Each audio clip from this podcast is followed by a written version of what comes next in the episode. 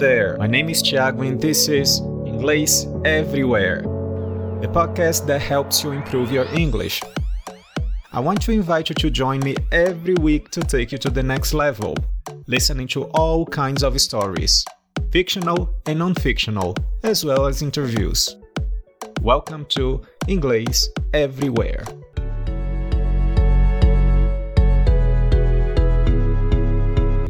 Olá, ouvintes do Inglês Everywhere. No episódio de hoje, a gente vai ter mais um poema, dessa vez de Elizabeth Bishop, o poema chamado One Art.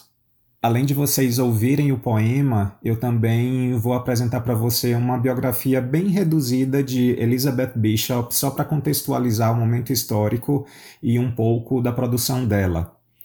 Antes da gente entrar no episódio de fato, vou compartilhar com vocês três palavras que eu selecionei do poema. Tá? A primeira é fluster.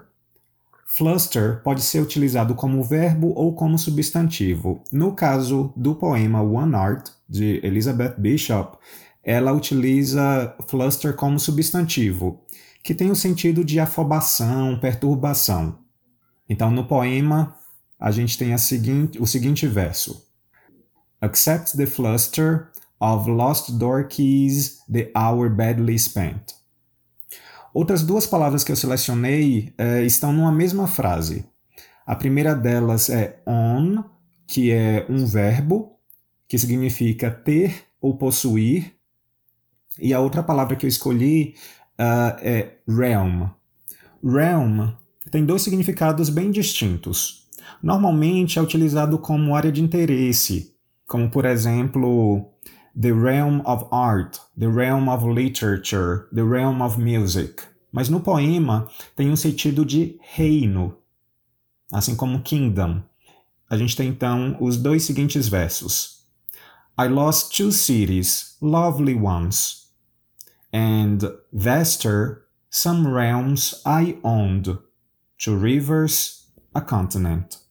Quem estiver um pouco mais interessado em aprender mais sobre Elizabeth Bishop, eu recomendo que vocês assistam ao filme Flores Raras. É uma produção nacional e mostra um pouco do período em que Elizabeth Bishop morou no, no Rio de Janeiro. Então vamos ao episódio de hoje, primeiro com uma biografia resumida de Elizabeth Bishop, na sequência, o poema.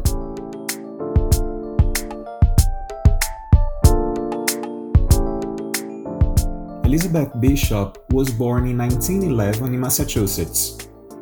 When she was less than a year old, her father died, and shortly after that, her mother was committed to an asylum because of a mental breakdown. Bishop was first sent to live with her maternal grandparents in Nova Scotia and later lived with paternal relatives in Worcester and South Boston. Her adult life remained unsettled and after graduating from Vassar College, she traveled a lot and lived in New York, Florida, Boston, and Brazil.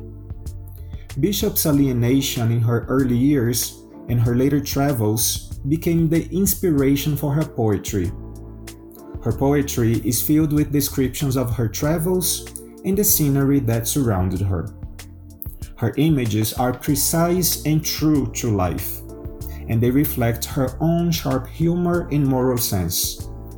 She published four volumes in her lifetime, and although her production was relatively small, her work was greatly celebrated for its sharp observations and precise use of language. She won the Pulitzer Prize for her first volume, North and South, and became the first woman to receive the Neustadt International Prize for Literature in 1976. She died in Boston following a brain aneurysm in 1979.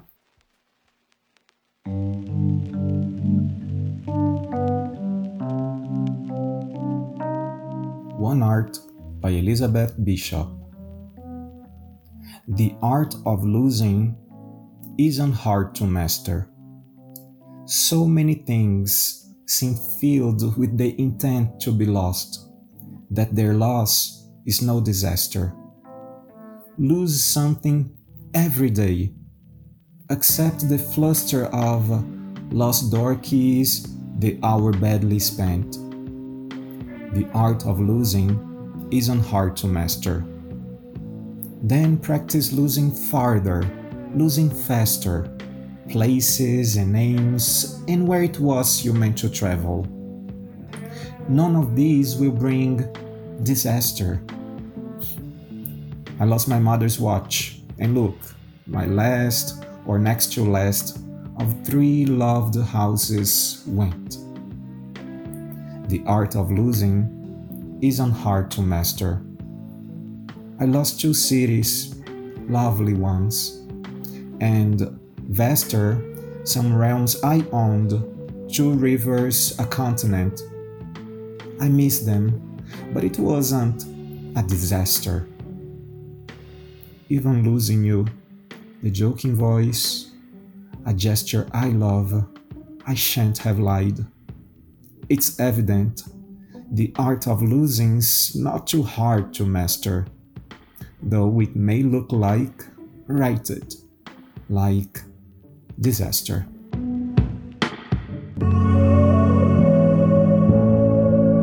Thanks for listening. Follow us on your favorite streaming service and Instagram at Inglês Everywhere to make sure you won't miss the next episode. See ya!